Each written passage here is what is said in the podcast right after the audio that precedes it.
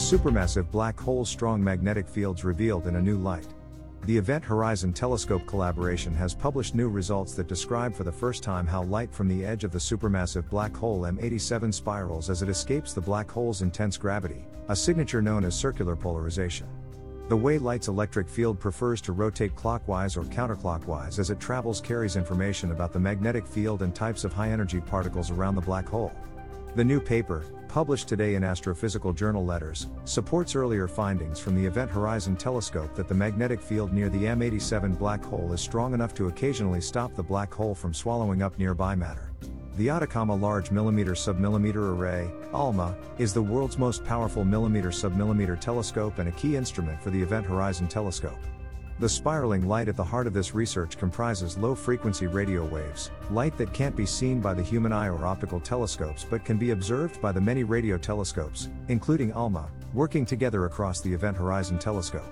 Circular polarization is the final signal we looked for in the Event Horizon Telescope's first observations of the M87 black hole, and it was by far the hardest to analyze. Says Andrew Chael, an associate research scholar at the Gravity Initiative at Princeton University, who coordinated the project. These new results give us confidence that our picture of a strong magnetic field permeating the hot gas surrounding the black hole is the right one. The unprecedented Event Horizon Telescope observations are allowing us to answer long standing questions about how black holes consume matter and launch jets outside their host galaxies.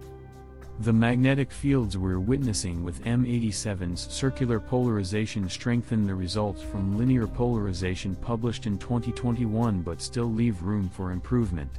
Reflects Hugo Messias, who leads the Very Long Baseline Interferometry team at ALMA.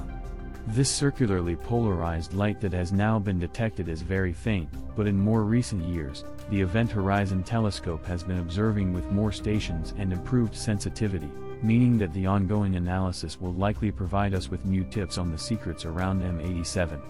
In 2019, the Event Horizon Telescope released its first image of a ring of hot plasma close to the event horizon of M87. In 2021, scientists released an image showing the directions of the oscillating electric fields across the image. Known as linear polarization, this result was the first sign that the magnetic fields close to the black hole were ordered and strong.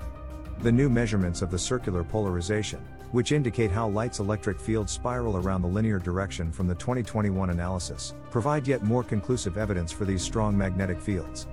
ALMA provided both data and calibration for these results, and served as the array reference antenna for the Event Horizon Telescope.